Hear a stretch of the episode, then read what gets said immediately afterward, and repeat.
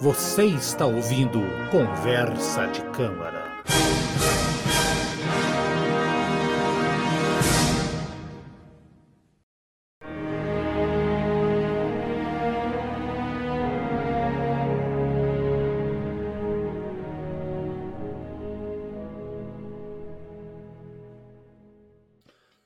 Senhoras e senhores, mais uma vez, depois de um longo período, voltamos aqui com o nosso Conversa de Câmara. Eu sou o Haroldo Glombi e eu estou aqui ao lado da minha unibancada do glorioso Eduardo. Fala, Eduardo, como é que tá você? Olá, boa, bom dia, boa tarde, boa noite. Gostei do glorioso, né? Oh, glorioso Eduardo, ó, oh, magnânimo. É. Senhor, magnânimo, senhor. Senhor da erudição infinita. Capitei. lembrei o, o Orlando Lero. Capitei. Ó, oh, magnânimo guru da sabedoria musical. Mais ou menos que personagem lá. Então, Eduardo, que bom que você está aí, então, de estamos de volta. Eu acho que cabe aqui um esclarecimento. Muita gente perguntou no Facebook, perguntou aí para você também, né, Eduardo, no, no, no Twitter, né, sobre por que, que a gente não gravou é, acontece que, por coincidência, coisas da vida. Aliás, eu tenho uma formação kardecista e que não me permite falar de coincidência. Não existe coincidência e nada é por acaso, né? Uh, na semana que nós gravamos e publicamos o nosso último episódio do Chopin, foi na semana que o meu pai, que tem o mesmo nome que o meu, Haroldo Antônio Glombe, foi acabou internado aqui em Curitiba por Covid. Ele se cuidava, tudo mais. Baixou a guarda quando desceu para o litoral no final do ano, apesar de muitos apelos, mas não né, acontece coisas que acontecem e, várias pessoas que não não se protegem do lado também. E infelizmente meu pai acabou vítima disso nessa semana. Inclusive no programa eu menciono, Eduardo, se você lembrar lá, que ó, esse, esse que meu pai escutava, inclusive ele que me indicou, do Chopin e tudo mais. Sim, sim. Acontece que meu pai faleceu exatamente no, no dia 24 de janeiro do mês passado, agora de janeiro. Né, janeiro do mês passado, do janeiro agora, né? É, sim. Né? Ah, é, janeiro agora, janeiro o quê? Janeiro passado também, não deixa de ser uma, uma verdade. Sim, é verdade. Inf, inf, infelizmente, meu pai, meu companheiro aí, morreu aos 79 anos, havia acabado de completar 79 anos uh, anos de idade, ia para os 80 esse ano, e eu fiquei muito mal, muito. não conseguia fazer nada, sabe? Então, peço desculpas a todos aí. Hoje estamos voltando a gravar, hoje, quase um mês depois da, do falecimento do, do meu pai. E apesar do, do, da semana do pai, né, do meu pai ter morrido, ter falado do Chopin, que é o compositor preferido dele, ao lado de Liszt, são os dois que ele mais gostava, que desde criança ele escutava e tudo mais. Ele não era muito fã do, do Vila Lobos, que é o nosso personagem do programa de hoje, mas eu quero dedicar ao meu pai que me ensinou tudo de música. Aliás, eu tenho muito disco dele, muita CD, acabei pegando muito CD dele agora também com a, com a passagem dele. Então, não tem é, é, é não tenho palavras para falar pro meu pai, onde quer que ele esteja, e com certeza ele está em um plano espiritual elevado. Então, sem mais delongas, eu aqui emocionado dedico esse programa ao meu pai, que foi um grande exemplo. Acho que dificilmente teremos, dificilmente eu vou ter um companheiro tão presente como, aliás, nossos pais, né? Os pai, o pai do Eduardo também é uma figura sensacional, o seu Roberto. Uh, uh, valoriza e tente proteger seus pais, suas mães de tudo que acontece por aí, gente, principalmente com o coronavírus não essa doença não escolhe gente. Eduardo conheceu meu pai muito bem também, né, Eduardo? Eu, eu lembro, Eduardo, quando você Sim, se formou. uma grande figura. É uma grande figura, gente. É bom deixar bem claro para o Vinte que o pai do Haroldo é uma, é uma grande figura e ele vai, vai deixar muita falta para todo mundo aí que ficou no plano terrestre. Meu pai, quando Eduardo se formou, esse, meu pai foi na, na, na tua casa, Eduardo, lembra? Levou um livro para você. Lembra? Levou sim, um livro. Sim, claro, lembro, sim. Livrou um Vadimecum. E eu, o Vadimecum, formado de direito, o pai era, ju, era, meu pai era juiz aposentado e era, estava advogando. Meu pai levou e falou: Isso aqui todo advogado tem que ter. E eu lembro, falei, pai, mas hoje em dia tá na época não era tanto ainda, mas tá tudo na internet, não era bem assim. Meu pai, não, isso aqui todo advogado tem que ter. Meu pai tinha preocupação, ele tratava todo mundo como se fosse filho. Então isso é legal e ficou o exemplo. E eu peço desculpas então a todos os, os nossos ouvintes pela essa ausência. Tá aí feito os esclarecimentos, né, Eduardo? Então não teremos hoje a, a cartinha ou falando com o Converse Câmara, porque foi a galera reclamando, perguntando se a gente tinha acabado. Não acabamos, foi só um período meu de luto, eu não conseguia gravar. E hoje estou melhor recuperado, Eduardo. O que você acha? Tamo, vamos voltar Sim, então, claro. Tudo? Eu acho que a ausência é muito mais que justificada, né? A ausência é muito mais, mais que justificada e cada um tem seu tempo, né? Cada um tem seu tempo de, de, recuperação, tem o tempo de luto, né? E não é nenhuma vergonha o fato da gente ter dado um stop de um mês e foi um stop necessário.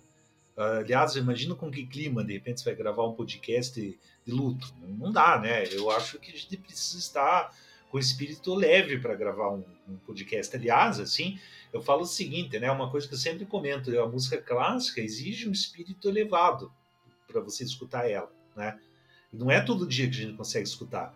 E eu acho assim que a gente tem que estar bem consigo mesmo. Eu acho uma coisa bem engraçada isso da música clássica. Assim, eu acho que a música clássica é muito, ela é, é uma música tão forte para a gente. Assim, eu, eu que é ruim escutar com um espírito, quando a gente está com o espírito muito muito carregado, muito baixo, assim, e, e, e eu, eu acho assim que, que tem que estar tá no estado de espírito certo para realmente apreciar a música erudita. E eu acho que realmente assim esse interregno foi mais do que necessário. E aí de novo, né? Eu acho que assim não é só um, um, um hobby para quem escuta, mas hobby para a gente. A gente se distrai muito fazendo esse programa, né? E, e, vamos, vamos, vamos dar continuidade. Tem muita coisa para ser falada ainda. Eu acho que dá para fazer mais de 100 episódios ainda disso. Ah, dá. Ih, rapaz, você acha que eu quero E, e, se, se, se, se, acabar os compositores, a gente repete os compositores, que cada um tem umas. Só, só, o, só o Beethoven acho que dá para fazer umas, uns 200 capítulos. Sim, né? Não tem como. Então tá, gente, chegamos então aqui. Nós já falamos da na segunda temporada de um compositor sul-americano peruano, no Robles. E que vergonha a gente nunca ter falado do compositor brasileiro. E sim, chegou o momento do Heitor Villa-Lobos, Eduardo, um grande. Esse cara é uma figura ímpar dentro da, da, da música erudita, barra popular brasileira, barra pesquisa, barra modernista. Cara, é, é, também é, é um um classicismo tardio, romantismo tardio, eu diria. O cara estava à frente do tempo, estava no tempo dele e estava resgatando coisas de outros períodos. Tava faltando aqui o Vila Lobos, né, Eduardo? E assim, como esse programa sim, era uma sim. escolha minha, é escolha minha, já vou passar a bola para você, Eduardo. Eu acabei não pegando as baquianas, o trenzinho, coisa da, da, as coisas de ciranda, as coisas mais famosas. E acabei indo para o lado mais do interior dele. Aliás, duas obras bem bacanas que a gente já, já vai falar aqui, cada uma delas aqui. Uma é uma peça única, que a gente já vai falar por primeiro. A segunda é uma suítezinha ali de, de quatro peças. São músicas bem curtas. no total não dá 25, 26 minutos tudo junto, tá? Mas, mas de uma, uma delicadeza e uma, uma. Como se diz, Eduardo, quando uma coisa é única e não tem comparação, Eduardo? Qual é a hum. palavra? Ah, tem. Como é que é? Exquisite. É, isso. em inglês, em inglês, né? Sabe? É, tipo, mas eu, eu sei, eu não me escapou a palavra. Uma palavra que eu acho que eu tô muito fluente em inglês, viu? Porque a palavra que surgiu oh. na minha cabeça foi em inglês. Mas nem uma brincadeira, nem sou fluente em inglês, não, tá? então tá, Eduardo. Quis tempo falar então da, da, da, escolha do Vila Lobos aí que eu ah. fiz aí, tava faltando, vai. É, o Vila Lobos, sem dúvida, aí, um grande compositor brasileiro e ele é pouco conhecido, assim, no seguinte sentido.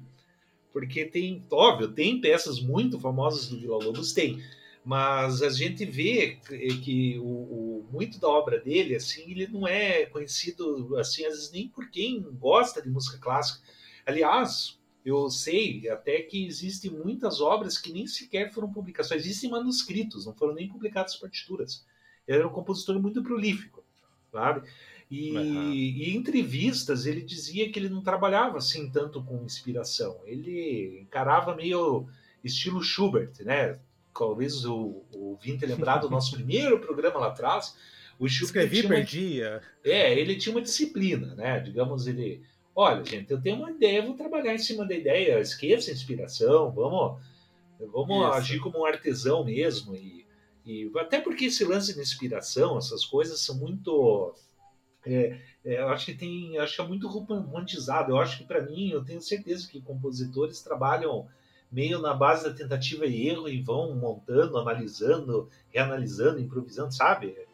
Eu acho que não, a gente tem ideia muito, muito assim, aquela, aquela ideia romântica que sai aquela centelha de inspiração divina o cara vai escrevendo, né? Sei lá. Isso. Mas enfim, é. o cara, o, o Vila Lobos, assim, né? Eu, eu, eu mesmo também não sou nenhum especialista em Vila Lobos, mas você sabe que para esse programa eu resolvi dar uma pesquisada sobre ele e eu achei uma, um artigo publicado, um artigo acadêmico, eu sou é, escrito por um biógrafo do Vila Lobos, chamado Paulo Renato Guérios, o nome dele, né?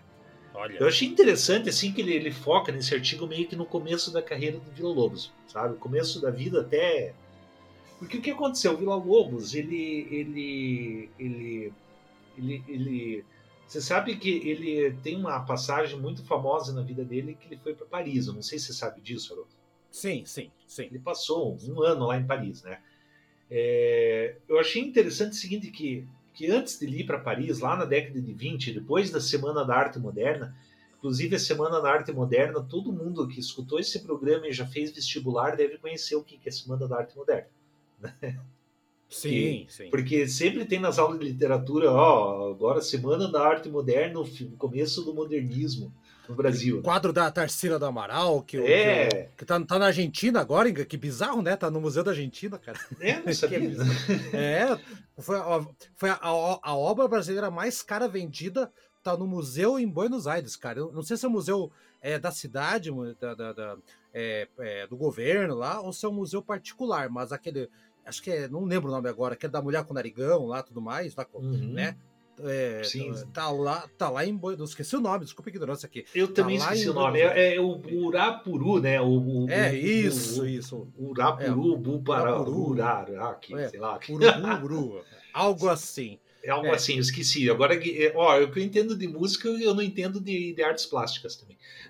É, difícil entender de tudo, não dá. É, não dá. Mas, enfim, é, o, o Vila Lobos, ele, ele teve é, é, antes dele ir para Paris, assim, o que, que acontece? Eu achei interessante esse artigo do Paulo, desse biógrafo, que ele traçou como é que era o panorama da música erudita no Brasil, é, até, até a Semana da Arte Moderna. Você sabe que a, a música erudita do Brasil existia, existiam assim é, dois, duas vertentes, né? Tinha a vertente wagneriana, né? Que, ou seja, a, aquela vertente que foi influenciada pelas óperas de Wagner, né? Que o Wagner no século XIX foi um compositor realmente que, que, que, que foi extremamente influente e ele formou assim uma escola de pensamento, né, o, o Wagner, uma escola de pensamento sobre a música. E tinha outra corrente que era mais assim, é, é, era era era mais assim para o Camille Saint-Saëns, que enfim, sim, tinha uma, não, não dizer assim, é, não era era quase que uma rivalidade. Só que o Vila Lobos ele, ele conhecia a obra de Debussy, né? E o Debussy uhum. na época assim não era muito conhecido no Brasil. Só que o Debussy a gente ele, ele morreu em 1900, acho que 1918, se não me engano, meio que é. no, no, no, tempo da Primeira Guerra. E, e assim, o Debussy, ou quer dizer, o Vila Lobos aqui no Brasil ele é considerado muito de vanguarda, porque ninguém era acostumado assim ao Debussy, né? Era tava sempre aquela rivalidade entre Wagner e não wagnerianos, né, sabe? E, e o uhum. Debussy e o, e o Vila Lobos tocando aquelas coisas de Debussy, que Debussy, queira ou não, se você conhecer bem a obra dele, você vai ver que tem muita loucura naquela. Na, é, tem, na verdade, tem, soa tem. usado até, até para hoje, eu acho que soa assim, bem diferentão. Né? E beleza, o cara foi, fez, ele era considerado assim, meio de vanguardona, Vila Lobos, coisa e tal. E até que ele, ele, ele foi para Paris no, no, no, logo depois da Semana da Arte Moderna. Tanto que até amigos, artistas ajudaram a pagar a viagem dele. O governo brasileiro ajudou ele também, né? Ele, ele bancou a viagem, porque tinha uma, uma missão assim de, de também mostrar a cultura brasileira no, na Europa. E ele chegou na Europa, ele se ferrou, porque ele achou. Ele chegou na Europa achou que ia arrasar. Nossa, olha só como sou antenado, eu conheço Debussy, não sei o quê, né? Só que na Europa já tinha. O que, que tinha na Europa naquela época? Já tinha, assim, a segunda escola de Viena, tinha Stravinsky, tinha Schoenberg, que era uma coisa assim mais vanguardista do que Debussy. E ele chegou, o quanto ele era adiantado aqui no Brasil, lá na Europa, ele já era considerado atrasado. Sabe? É, é lógico, assim. não, a, a, Europa já conhecia, já estava de saco cheio já, e eu, eu, eu, eu, já sabia, não era novidade, sim, né? Da, é, talvez era novidade no Brasil aqui, porque uma, uma pequena parte da população, um, talvez uma elite, uma, alguém mais privilegiado, talvez tivesse acesso ali a, a né, partituras. A, as partituras, Wagner, até o Bela Bartok, que também é contemporâneo do, do Lobos, também tem um trabalho bem parecido com o dele. Então, quando ele chegou lá, é a mesma coisa que eu chegar em Buenos Aires e falar: Olha, eu sei, eu sei tocar tango. Os caras vão olhar pra você e falar: Cara, você já é daqui, cara. Você tá louco? Sim. é, é mais ou menos assim: o cara chegar, olha, eu vim fazer o o rock dos anos 70, só que o cara já tá nos anos 80. Isso, já, já foi o negócio, cara, já passou. Já foi. É, é, é, são tendências que já passaram, né? Ele, só que daí assim, os caras te perguntavam pro Lobos, tá, beleza, e a música brasileira? A gente quer ver como é que é a música brasileira. Entendeu? E o cara, assim, só que a música brasileira, ele era mal vista aqui no Brasil, porque o pessoal queria copiar toda a Europa sabe? É, é, Eles é. tinham, por exemplo, samba. Você tá falando, você, tá falando, ah, você tá falando da, mas tá falando, você tá falando da música popular, tentando assim, porque muito do samba antigo eram modinhas portuguesas, né, na verdade, né? Então já com sim, ritmos sim. africanos. Mas né? não, já tinha coisa. transmutado em, é, tinha transmutado já em uma coisa tipicamente brasileira, né? É, sim, sim. Assim, mas assim, o que deixava o pessoal lá da Europa, os franceses loucos, assim, era chegar alguém de fora e mostrar a música do país dele, né? E, e assim, o Vila Lobos, e ele tinha é, um, assim, ele era habituado até, só que ele acabava não mostrando muito isso, a tocar com músicos populares. Ele te, tem relatos, assim, dele, ele tocando, assim, com, com músicos, assim, da, da, da boemia, sabe? É, é a, a, a, a, grande verdade, Eduardo, que ele era um cara. É, ele tinha uma formação erudita, era. É, é, não, não, sei como é que foi, eu não, não acabei não vendo a história dele aqui. Eu tenho a história da vida da família dele, só que eu acabei não lendo, infelizmente, né? Mas assim, a impressão que eu tenho, Eduardo, é que ele, ele gostava dessa coisa do, do popular mas ele estava preso, ele tinha uma formação clássica. Tanto que eu vejo muita gente falando que ele tratava o, o piano como um, violão com teclas ou, né, ou tambor com teclas. Então ele, ele, e ele transportava essa coisa do violão para o piano. Então ele, ele, ele gostava dessa coisa aí.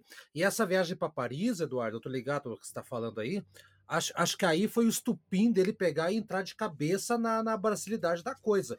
E nós temos ali, na década de 20, década de 30, aquela coisa do nacionalismo brasileiro que também vai, vai dar um gásinho para ele para ficar nessa história ah, toda, de, né, cara? Nos anos 30, principalmente, vai, vai chegar o Getúlio Vargas no poder, né? E o Getúlio Vargas vai.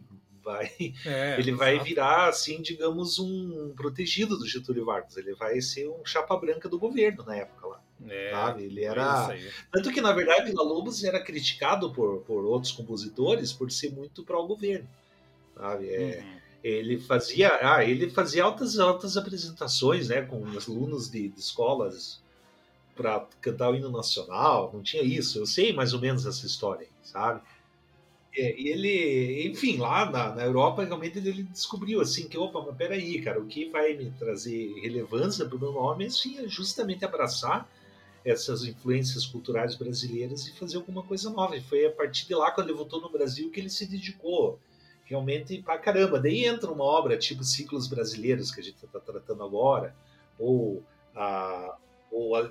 É, a gente, a gente vai ver o seguinte: a gente vai ver duas obras, na verdade, se for do ciclo, o ciclo a gente vai ver depois. A gente vai ver primeiro é A Lenda do Caboclo.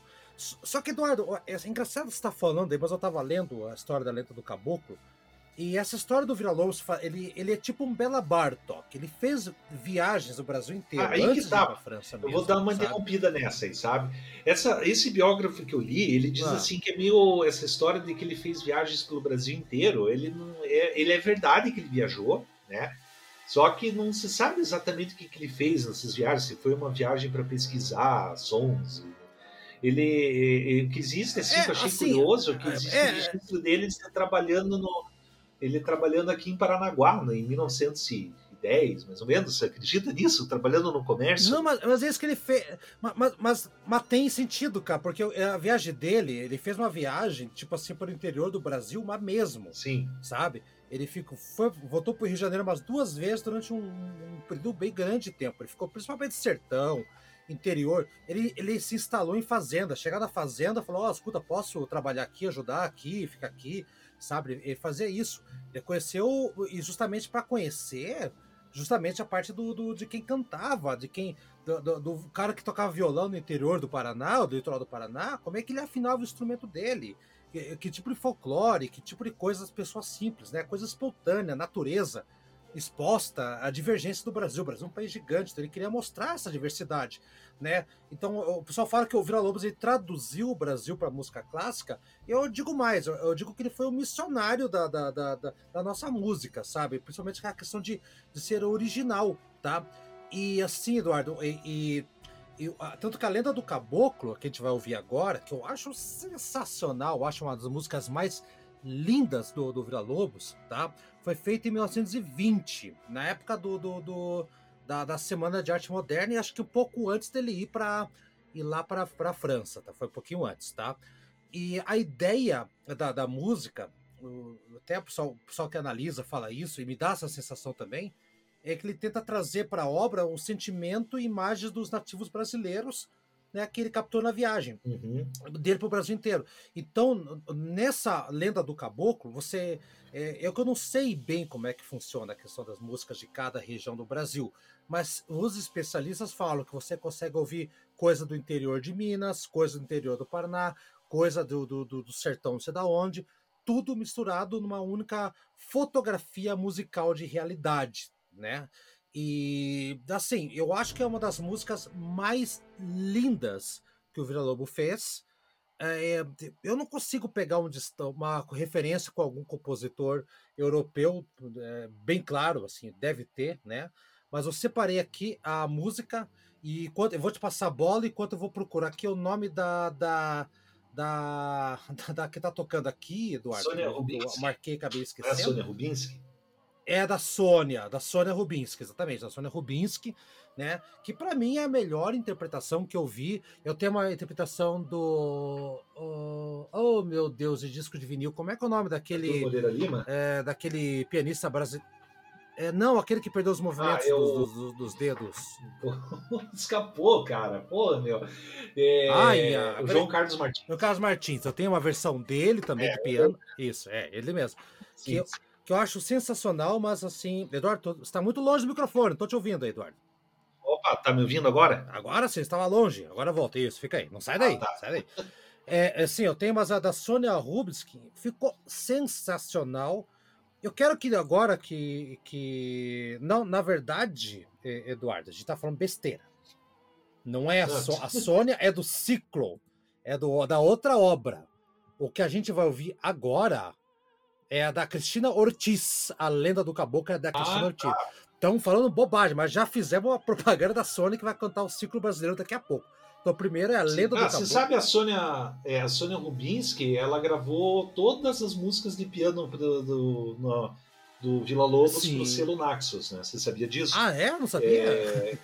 Sim, sim, eu tenho a playlist no Spotify, sabia? Ô, oh, legal, não. eu volto e meio escuto. Então, volta e meio escuto, é bem, bem bacana. Tem vou... muita coisa, são mais de 10 CDs, eu acho, Porra. tem coisa pra caramba, sabe? Putz, é, então falando errado, então a Sônia vai ficar pra, pra, pra, pra próxima música que vem depois dessa aí, que daí sim é a, a suíte ciclo, ciclo brasileiro. E aqui a gente vai ficar com a Lenda do Caboclo. Eduardo, eu amo essa música, não tenho muito o que falar, eu acho ela sensacional, tocante é, é, ela dá uma sensação de. de, de, de, uma, sabe aquela coisa de acolhedor, de. de, de é, sei lá, é uma música acolhedora e ela tem umas coisas meio modernistas também. Ela, apesar da melodia da mão direita, é, é, é tipo a mão esquerda faz a base. É muito estranho assim, a mão esquerda fica fazendo dedilhada a base, é, né? Você sabe, eu tenho a partitura dessa música aqui, sabia? E aí? É, da minha esposa, né? Ela, ela tocou piano na infância e na adolescência. Ela tem a partitura da Lenda do Caboclo até hoje aqui. Ah, legal. Ela tem um, uma pasta de partituras aqui que volta e meio consulta. E eu até tô com ela, até peguei antes do programa, né? Essa música, assim, ela, ela, o pianista, ele vai tocar assim, ele, ele, ele fica, a mão esquerda fica passando por cima da direita o tempo inteiro. O tempo todo, exato. Uma ginástica, né? Tá. O que, que você achou da é, música, é, Eduardo? Você gosta dela? Não, eu gosto, eu já conheço já faz tempo essa música. Eu, é que você falou, é, um, é uma grande obra, da, da, uma das melhores que o Fila Lobos fez ao piano mesmo, sabe? Ela é, eu acho bacana que ela tem, além de você falou, porque assim a melodia dela, ela tá numa região que é assim meio pro, pro dó central, que que é, como é que eu posso dizer do dó central? Ele fica bem numa melodia que não é muito aguda, mas nem muito grave. Ela fica no meio do caminho. Diz que é acolhedora. Isso, é, fica no meio do caminho, isso. fica perto do dó central no piano. Isso. Né? E, e além de tudo, ele é uma música toda sincopada sabe? Uhum. Ela sincopada é quando para o ouvinte entender é quando os ritmos não são exatos, assim. Ele, por exemplo, vai tocar um, dois e três, sabe? É, é quebrado. É ele, quebrado. Sai, ele sai fora do tempo forte, é tudo quebrado. E daí isso aí, até inclusive uma partitura difícil, ela tem uma certa dificuldade de ser lida, assim, porque é meio, meio chatinho. Aliás, é uma música difícil de tocar também, para variar. Eu que eu acho todas as músicas de piano difíceis de ser tocadas. meu, sabe? É. Então, não é... tem, olha, não existe, não tem moleza. Para pianista não tem moleza mesmo. Ainda sabe? mais se for Vila Lobos, e... né, cara? É pior ainda. É, não, Vila Lobos tem, não, ele, ele dá uma judiazinha, judiadazinha mesmo do pro pianista, sabe? É. Até porque o Vila Lobos ele tocava piano e, e violão também, né? Ele era também violonista. Sim. Era multi-instrumentista, o Vila Lobos. É, ele, é, é aquilo que eu falei. Assim, é um... Ele tratava o piano como se fosse um violão e o violão como se fosse um piano, cara. Pra ele é a mesma coisa, cara. Né? Tanto que aqui, né, na, na, na, na, Lenda do Caboclo, e vai se repetir em alguns trechos do ciclo brasileiro depois, o Eduardo. A música foi feita mais de 15 anos depois, a, a, o ciclo brasileiro. Mas você repara, Eduardo, ou eu tô muito louco, que ele joga pro piano técnicas de, de, de violão, tipo, de quando ele fica. Né? É, é, parece. Lembra muito o dedilhado. É, eu acho assim que ele pega. Ele usa muito a característica percursiva do piano. Isso, o piano também, também. é instrumento de percussão. Exatamente, também. Sabe? Ele também pode ser considerado, né? Ele. É, principalmente assim, mas ele, ele às vezes tem música assim que os caras ficam muito na parte mais grave. que Isso. falou aí. Né? É, para... Mas, é, mas enfim, fica... eu acho que vamos pôr para tocar aí, né? A vamos do caboclo. Tocar. Vamos lá, do Caboclo. É, Caboclo da, da Cristina Ortiz, vamos corrigir aqui. Então, Cristina Ortiz é a, a intérprete. Aliás, muito boa essa versão, Eduardo. Pode, vamos tocar aqui então? Toca aí?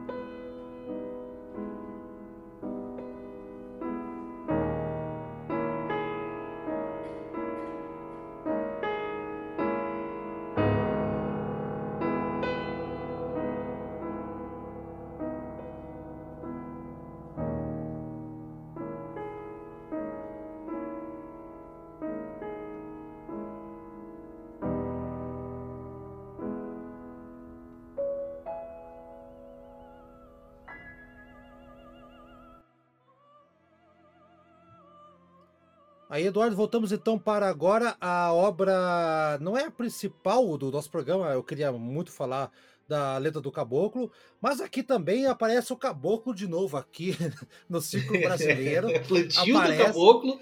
É o plantio do caboclo, aparece de novo. Ah, caboclo! Então, esse é o caboclo que aparece aqui de novo. Então, o ciclo brasileiro, música da década de 30, eu acho que ela foi composta em 36, entre 36 e 37, Eduardo, se não falha a memória, nessa época aí. Será que eu não pesquisei a data da, da composição? Olha tá aqui, eu achei. Eu, eu, tenho, eu tenho. Ó, foi composta entre 36 e 37, mas foi publicada dia 27 de novembro de 1939. Isso que é precisão de informação, hein, Camilo? É, mas você precisa na 21 minutos e tal. Então, Eduardo, vamos lá. Incrivelmente, agora, antes de você falar, eu vou falar rapidamente com a impressão que tenho geral dessa música aí, depois a gente vai pegar. É, é mas espera só um pouquinho, só para o ouvinte de não ficar muito perdido, acho que é importante explicar que ah. essa suíte da, da, do ciclo brasileiro é composta de quatro musiquinhas, né? Quatro peças. Que é a primeira, que a gente vai falar agora, que se chama Plantio do Caboclo. Depois vai ter outra música que se chama Impressões Celesteiras Daí a terceira música se chama peça, né? Se chama Festa no Sertão. E a quarta música é Dança do Índio Branco. Agora a gente vai. É, agora a gente vai falar a festa sobre. Festa do Sertão. Festa no Sertão parece de, nome de disco de. Sabe? É, é, do Tião Carreiro e Pardinho, Festa no Sertão, sabe? Que não é? Parece música caipira. Sabe que eu lembrei da Festa no Sertão? Eu lembrei do, na hora do nome, tem uma música da, acho que é da Gal Costa, não lembro se é Gal Costa ou, ou Maria Bethânia, não lembro, que é Festa do Interior. Ah, Sabe? sim. Não é Delba Ramalho? Eu achava que era Delba Ramalho. É, chega. É bem famosa, só que não consigo cantar. Ah, eu esqueci a letra, tá, sabe? Tá, tá. É, eu sei qual é. Eu não lembro de quem que é. é. Não.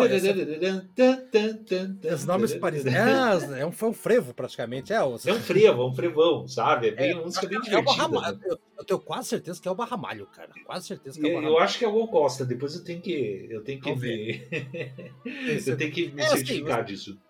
Eduardo falou tudo, são quatro musiquinhas que, que as quatro musicaças que duram 21 Sim. minutos, todas elas, muito boa. E assim, só para situar, antes a gente falar de cada música, uh, uh, então essas, essa coletânea de quatro peças, né, é, é, eu acho que é um, é um levou o status do Vila Lobos a, a, um, a maior língua é, é, traduzido o Brasil no piano na época, assim, sabe? Então Vamos resumir a ópera, a ópera, não, a obra toda, a ópera mesmo, é. né? como diz o resumo da ópera, né? Em poucas palavras, o caboclo faz a plantação, ele cantou uma seresta ao luar, deu uma festa para todo mundo e chamou o índio branco para dançar. Lembrando que índio branco era como o próprio Vila Lobo se chamava, né? Ele se chamava de índio ah, branco. Mas onde que você pegou essa informação? Desculpa, assim, que eu não, não conheço. Não, não, pois é, não, na verdade isso aqui é uma interpretação minha. Ah, tá. Eu pensei que você tinha pegado em algum lugar que dizia que. Não, essa é interpretação minha. Não, mas é só pegar a sequência de música. Ó, ó, a sequência da música lá, Eduardo. Ó. Plantio do caboclo, impressão celesteira, festa no sertão e dança do índio branco. Coloca é, na sequência. Mas impressão celesteira, sabe que é seresta? Sabe o que, que é? Sim, é uma impressão celesteira é, é, celesteira é de seresta, e seresta é cantar ao luar. Então o caboclo é. planta, né? O caboclo fez a plantação de noite, ele faz uma seresta, faz uma festa para todo mundo, ainda chama o índio branco, que é aquela mistura do homem branco com índio, para dançar uma dança sincopada pra caramba. Então é, é isso aí. Uhum. E, e, e, isso é uma coisa que é uma interpretação minha, é uma coisa minha que eu vejo. Sim, sim, não, sim.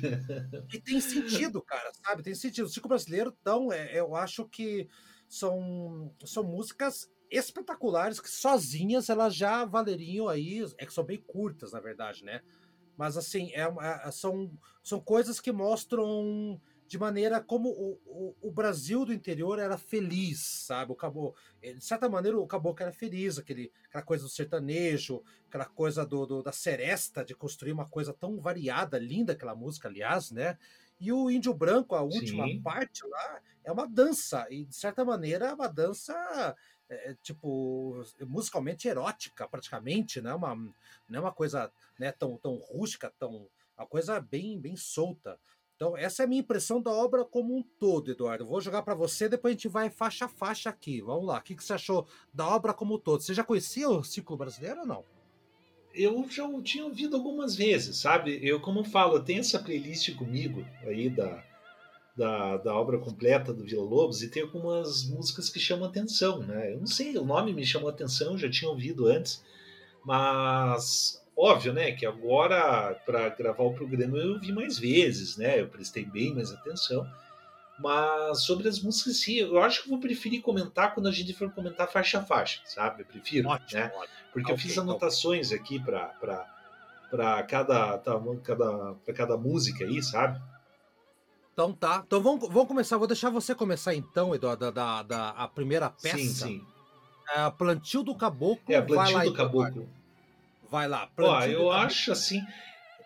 Essa aí a gente tem. Eu acho legal dessa música o seguinte, que é uma música, um exemplo que. que bem legal em que, que a, a mão esquerda que faz a música, né? Que a mão direita faz a harmonia, que vai ela, a mão direita ele vai ficar num ostinato, que a gente diz que aquele aquele aquele negócio assim de ficar tocando a mesma coisa o tempo inteiro e quem vai fazer uhum. melodia vai a harmonia mão direita e a melodia vai ficar na mão esquerda. E aliás, muito bonita. Melodia muito bonita na mão esquerda, sabe? E eu acho assim, eu não sei mais o que falar dessa música, na verdade.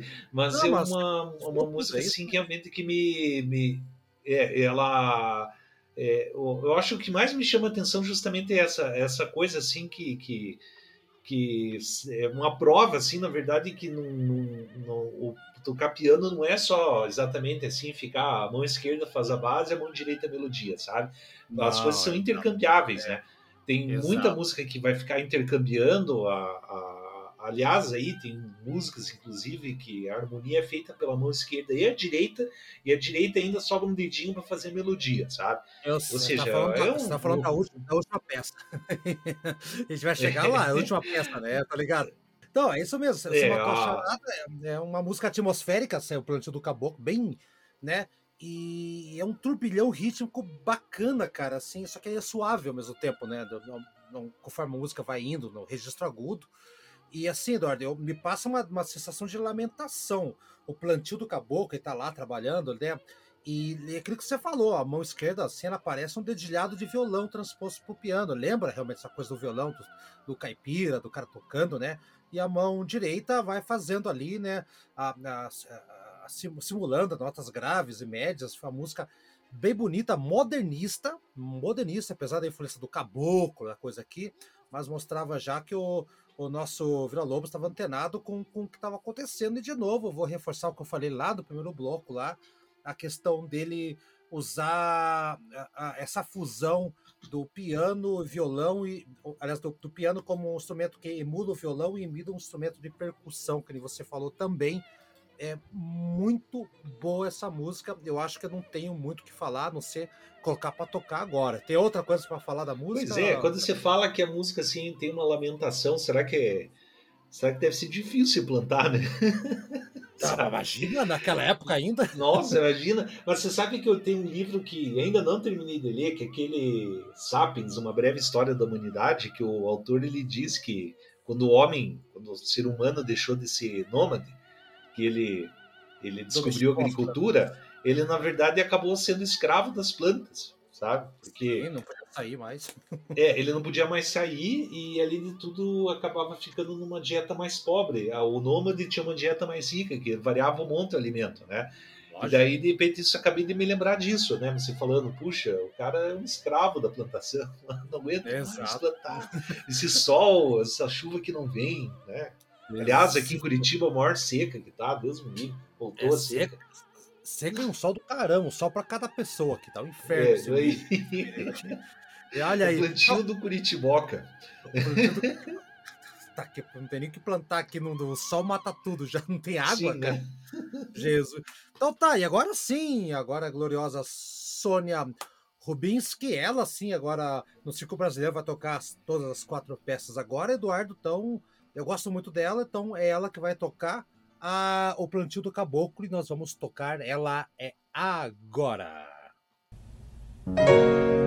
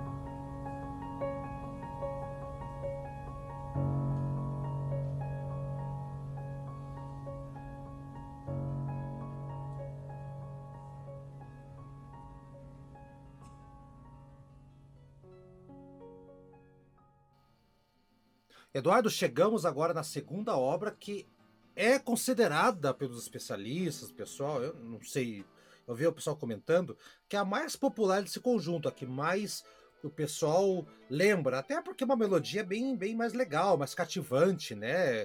E, e, e o pessoal fala que essa aqui é a tentativa do Vila Lobos de ser o Rachmaninov latino, uma coisa. E tem sentido. Nossa, e tem sentido, sim. tem uma pegada romântica tardia ali, misturado com modernismo, sabe? Eu acho que, né, tem os momentos mais pesados ali, entre aspas, é pesados ali no meio da música, mais forte assim. Eu gosto de impressões seresteiras e dentro da minha linha de raciocínio do caboclo, é a hora que ele tá fazendo uma serenata, né? A seresta, né? Ao luar.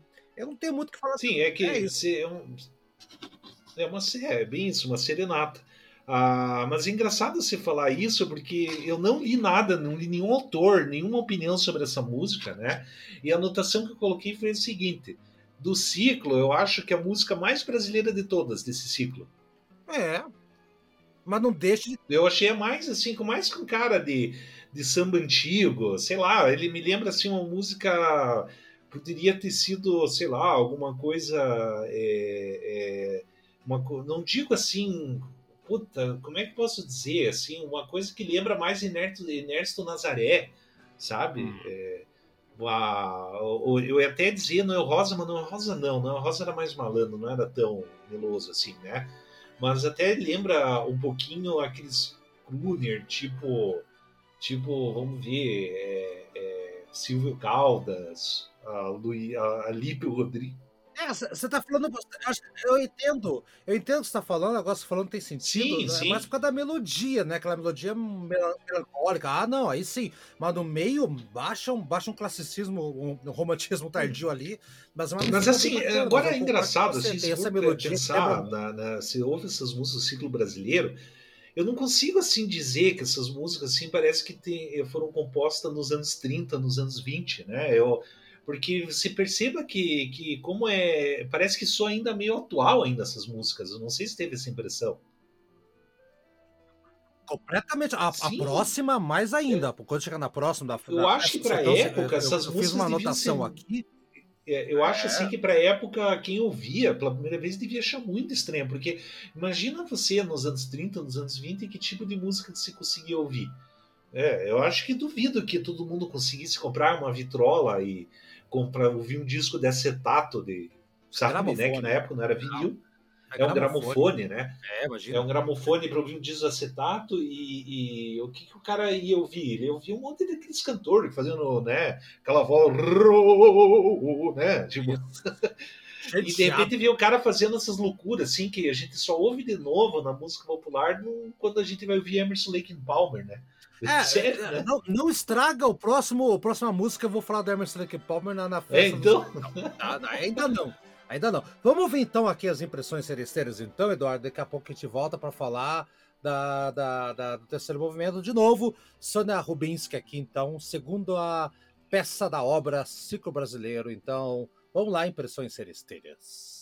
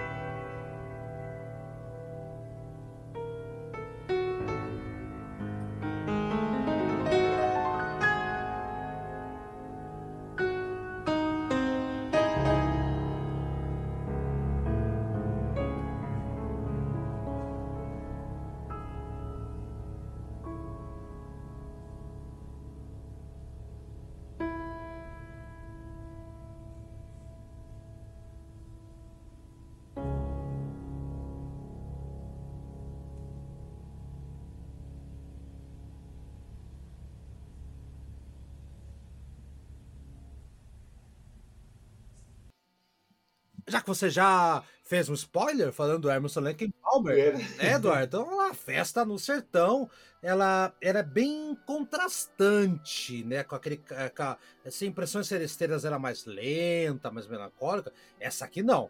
Essa aqui é bem animada, é uma coisa, né? Uma coisa que... Essa música parece uma é festa. Uma festa mesmo. mesmo, assim, tipo, e é um Emerson Lake Palmer aqui, turbinado. De, Lembra um pouquinho do Rachmaninoff também aqui, acho que o cara gostava muito da época dele, me deu essa impressão também. Lembrei muito do programa que a gente fez do Rachmaninoff aqui, não sei porquê. É, mas assim, antes de passar para você, eu, eu, eu, eu sei por que, que lembra um pouco o Emerson Lake Palmer. Qual que era um dos autores preferidos do Emerson Lake Palmer, Eduardo?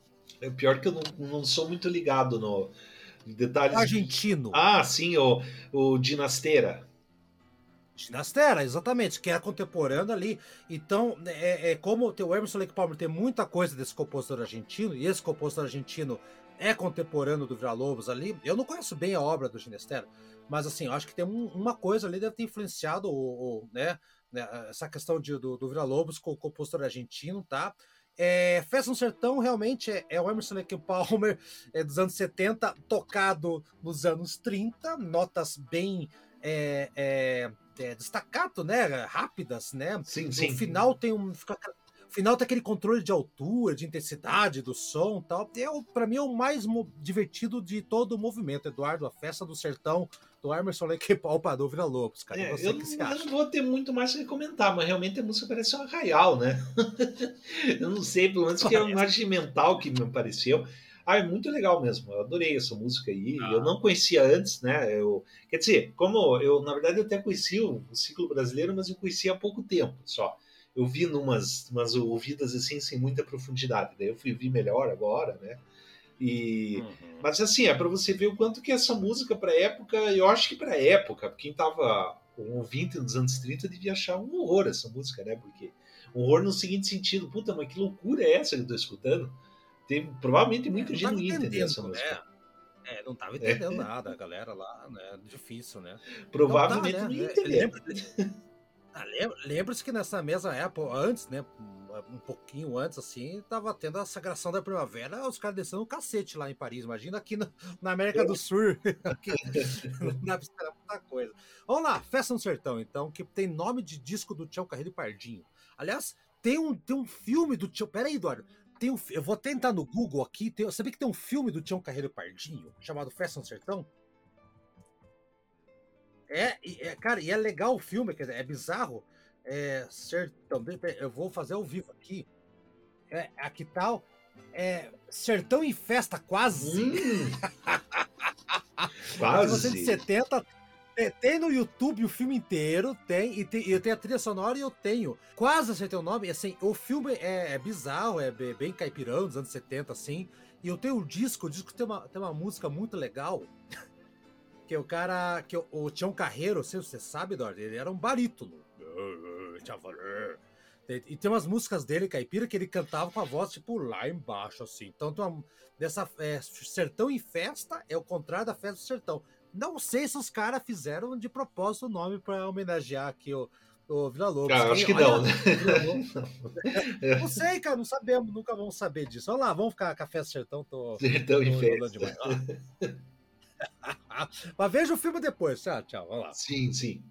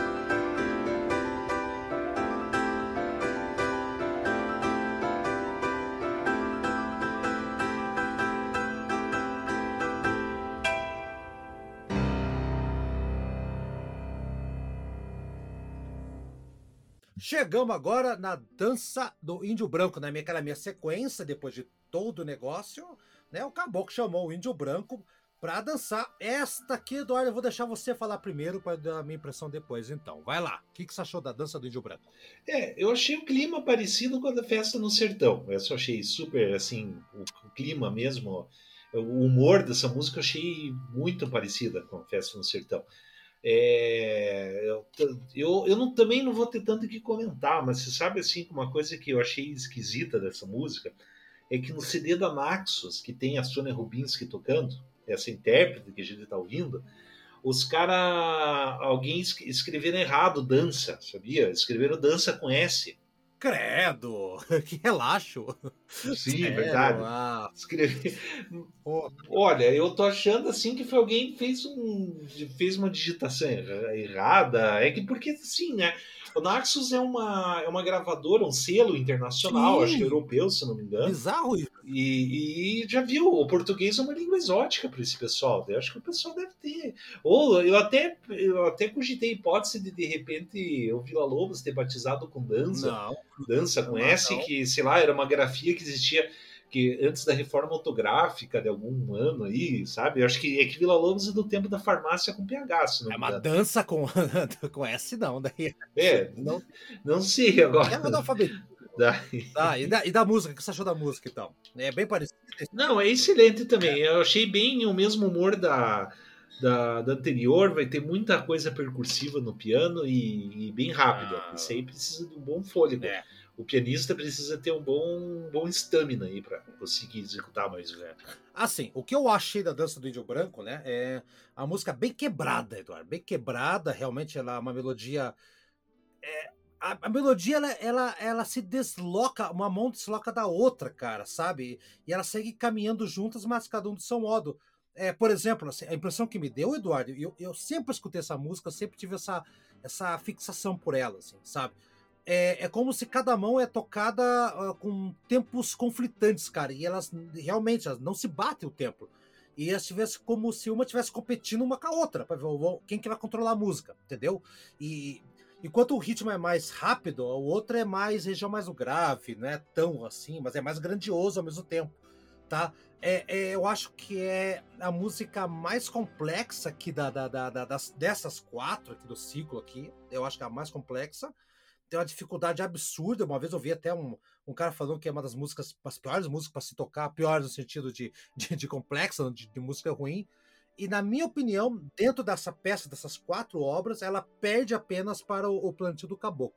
Mas assim, é impressionante como uma mão tá, tá uma mão tá brigando com a outra, competindo com a outra, cada um no seu ritmo, e no final dá tudo certo. Genialidade desse Vila Lobos, rapaz. E aí, Eduardo?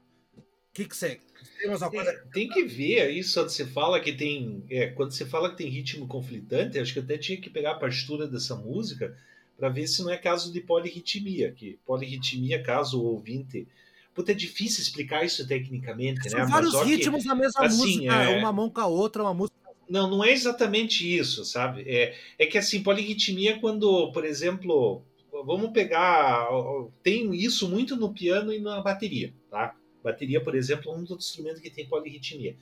Às vezes, por exemplo, no mesma batida, por exemplo, vamos colocar assim, que uma mão vai, vai tocar três notas na, na mesma batida, uhum, né? Exato. né? Um, dois, três, um, dois, três, um, dois, três, né?